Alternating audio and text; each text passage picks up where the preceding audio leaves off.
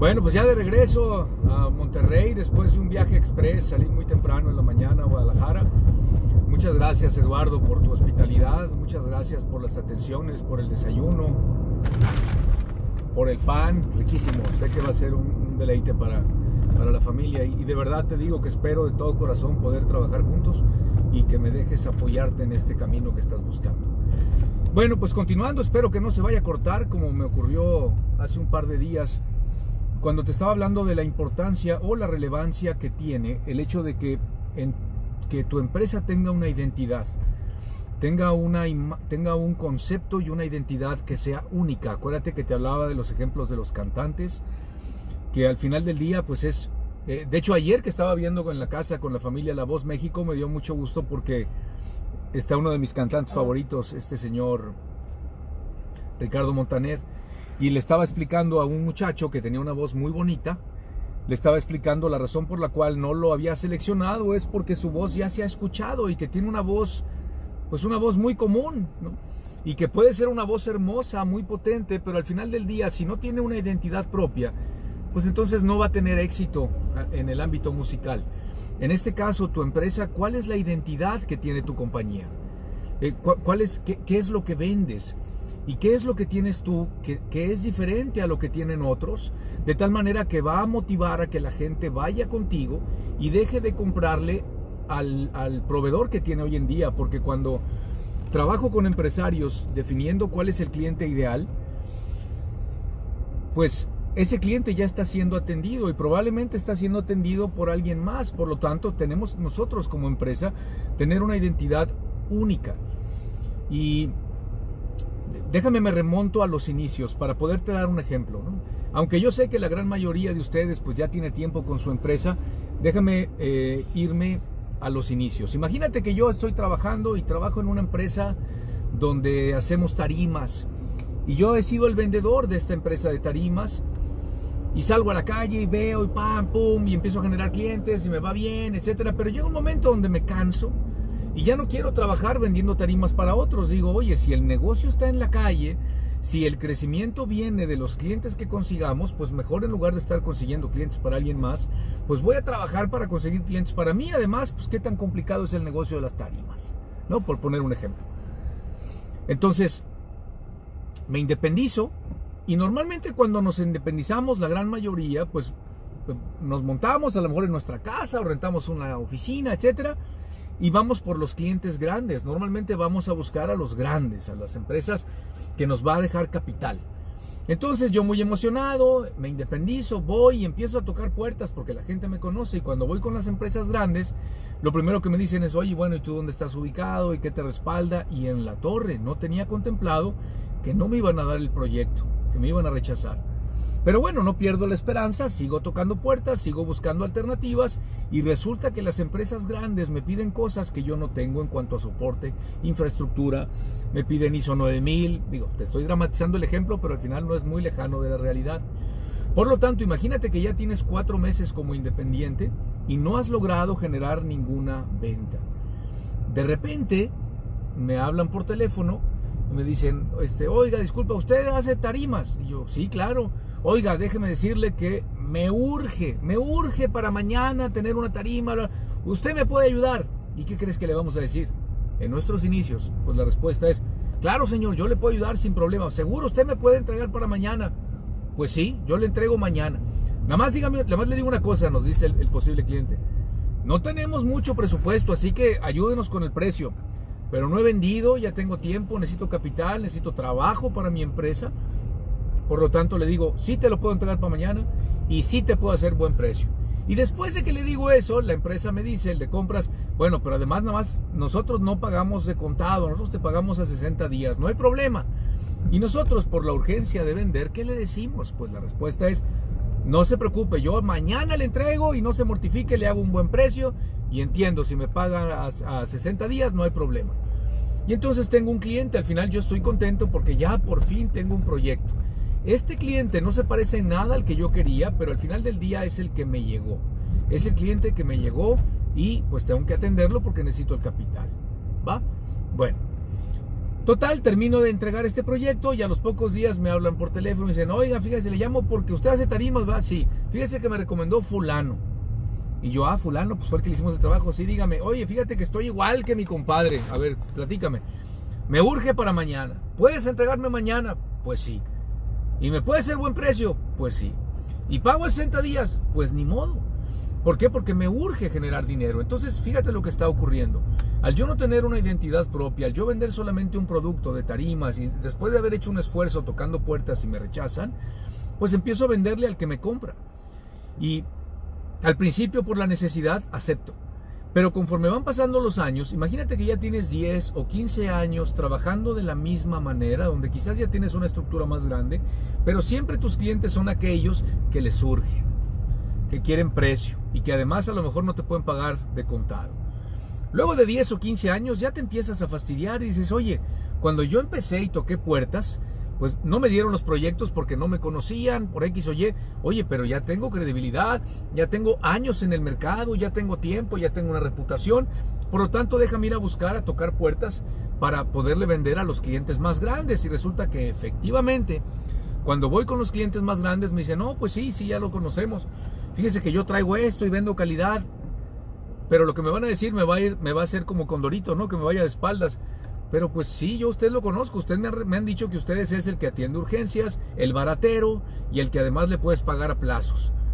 Y cuando te dicen eso, te es un choque mental porque digo, ¿cómo es posible que así me conozcan? Bueno, claro que me conocen con esa identidad porque es lo que he venido yo trabajando y construyendo. Y al final del día es muy complicado poder cambiar la percepción de lo que el mercado ya tiene de mí. Y entonces se vuelve complicado, voy contracorriente, pero el hecho de yo no tener una identidad propia, el no tener claro cuál es el mercado al que yo quiero ir, qué es lo que me hace único para el mercado al que yo quiero ir, pues resulta entonces que termino atendiendo lo que el mercado necesita, yo voy con la marea, difícilmente puedo mejorar mis precios, puedo mejorar mis condiciones de pago, porque no ofrezco nada diferente más que rapidez, barato y a plazos. Por lo tanto, este es un ejemplo, que no sé si te pasó o conoces a alguien que le pasó. Para evitar que eso pase, tenemos que trabajar construyendo la identidad y como te decía el otro día, la identidad tiene que ver más con tu producto que con tu servicio, tiene que ver con la experiencia de compra. ¿Cuál es el mercado a que vas? Y no tiene caso que sea muy redundante aquí en este video porque aquí en mi página de Facebook, si tú estás viendo viéndome desde tu computadora es más fácil. Hay una sección donde dice videos y hay una parte de unos videos donde me veo yo igual. Fue hace como 10 años que grabé esos videos. Pero al final del día, en esos 13 o 14, si tú entras al primero o al segundo, te hablo más sobre cómo seleccionar al cliente ideal. Aquí voy a hacer un pequeño resumen, allá te lo explico con mayor detalle, o en mis libros también, en el de Construye una máquina de ventas, o el del problema no es tu negocio, el problema eres tú también. Mi cliente ideal, ¿quién es? Eh, normalmente pensamos que el cliente ideal es el que quiere o el que puede pagar. De entrada te digo que tu cliente ideal no necesariamente es el que quiere lo que tú vendes y no necesariamente es el que puede pagar. El cliente ideal de cualquier empresa es el que necesita lo que ofrecemos. No es lo mismo buscar al que lo necesita que buscar al que quiere o al que puede pagar. Probablemente el que lo necesita no necesariamente puede pagarlo. Te voy a poner un ejemplo. Si yo tengo una industria y necesito maquinaria, pero no tengo liquidez, pero necesito la maquinaria, pues voy a conseguir el recurso, aunque sea crédito, porque la necesito. Si yo quiero lo que tú vendes, pero no lo necesito, y puedo pagarlo, pero no lo necesito, pues no te lo voy a comprar. Por eso es importante que nos enfoquemos nosotros en cuál es el mercado que necesita lo que yo vendo, que está dispuesto a pagar lo que yo cobro. Por lo tanto, tú te puedes dar el lujo y sí, te lo prometo que sí. Probablemente si ya tienes más de 15 años y el mercado te ha seleccionado, va a ser muy complicado para ti poder entender lo que te estoy diciendo, porque normalmente si el mercado es el que te selecciona a ti, no tú al mercado, pues no tienes mucho por donde hacerte y se vuelve complicado. Cuando tú seleccionas a tu mercado, tú pones las condiciones, tú pones las formas, porque tú eres único. Tú ofreces algo que los demás no. Y te repito, no es nada más el producto o el servicio. Acuérdate, ¿cuánto te cuesta un café en Starbucks versus cuánto te cuesta en el Oxxo o cuánto te cuesta en el café de McDonald's? Porque estamos comparando manzanas con pepinos.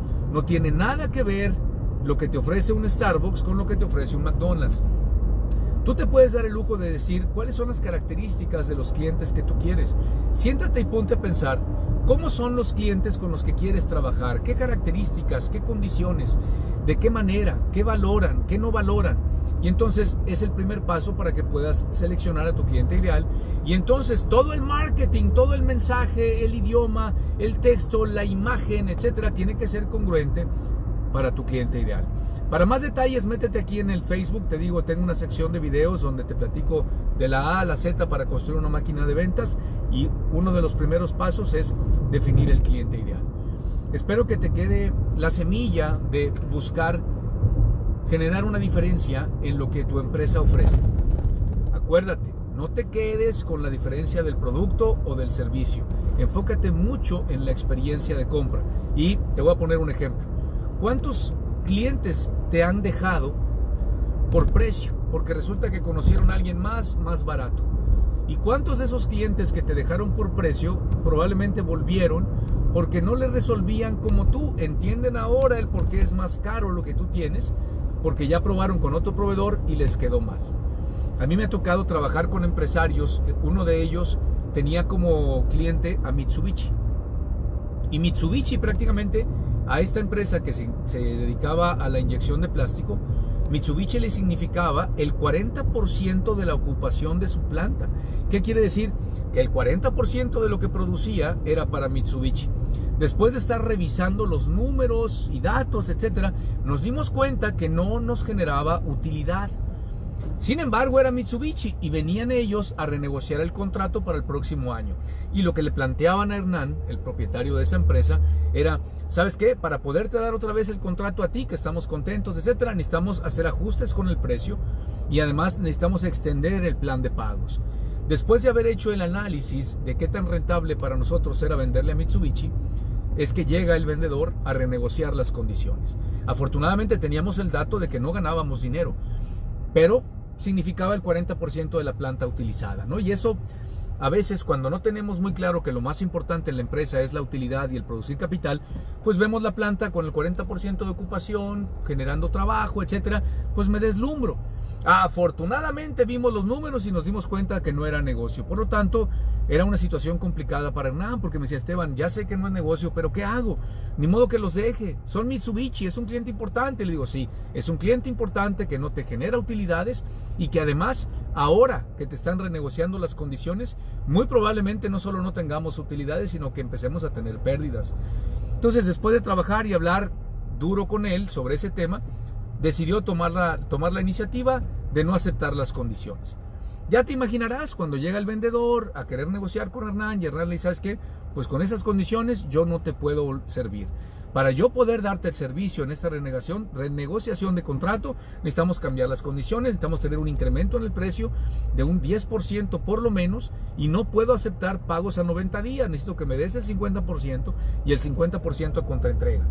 Ya te imaginarás la respuesta del vendedor, pues por, por supuesto fue un poco sarcástico y oye, pues estás hablando de Mitsubishi, así no te podemos así no vas a ser nuestro cliente y olvídate del contrato. ¿Qué fue lo que ocurrió? Pues se perdió ese proyecto. Eh, ¿Qué ocurrió al poco tiempo? No me acuerdo si fueron a los cuatro o cinco meses. La gente de Mitsubishi regresó a buscar a Hernán para decirle, oye, necesitamos que nos vuelvas a surtir. Porque aquí entre nos, la planta que tenía Hernán, mis respetos, no he conocido una planta más pulcra que la de él, sin tener tantas certificaciones ni nada. Para él y su equipo, el tener una planta al día y además con una limpieza y con, una, con unos procesos tan definidos que bueno, entiendo por qué Mitsubishi cambió de proveedor y se metió en problemas. Total, regresan a buscar a Hernán, oye, necesito que por favor nos hurtas, que por favor nos hurtas, y se negociaron las condiciones, no aceptaron un 10%, pero sí un 5% de incremento en el precio, además del pago por anticipado. Claro, un año más tarde volvieron a llegar a renegociar. ¿A qué voy con todo esto? Cuando tú tienes claridad de lo que, de lo que tú ofreces, del valor que significa el trabajar contigo, porque sabes que lo que tú tienes es real, pues lo único que hace falta es coraje y valor para poner un alto. No puedes depender de tus clientes en las condiciones que ellos te pongan, porque en el momento en que tú aceptas las condiciones que ellos te ponen, estás condenado a tener que seguir al pie de la letra lo que ellos te dicen. En fin, acuérdate, enfócate en encontrar la identidad de tu empresa.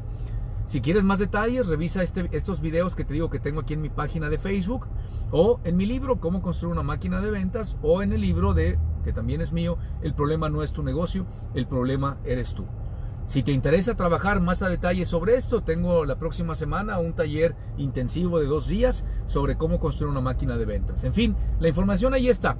No es culpa ahora de que no sabes y de que no encuentras la manera para incrementar tus ventas, tus clientes y maximizar tu margen. Ahí está la información. Depende de que la implementes, de que la ejecutes, de que hagas los cambios que ya sabes que tienes que hacer. Si no haces nada diferente, el resultado no tiene por qué cambiar. Pero no es por falta de conocimientos. Que quede claro, no es porque no sabes por qué. ¿Ok? Muchas gracias por escucharme. Te mando un fuerte abrazo y por aquí nos vemos muy pronto. Y saludos a Laura, a Rey y Carla también, Florencio, Norma, Gabriel, muchísimas gracias por estar pendientes. Les mando un abrazo y nos escuchamos muy pronto.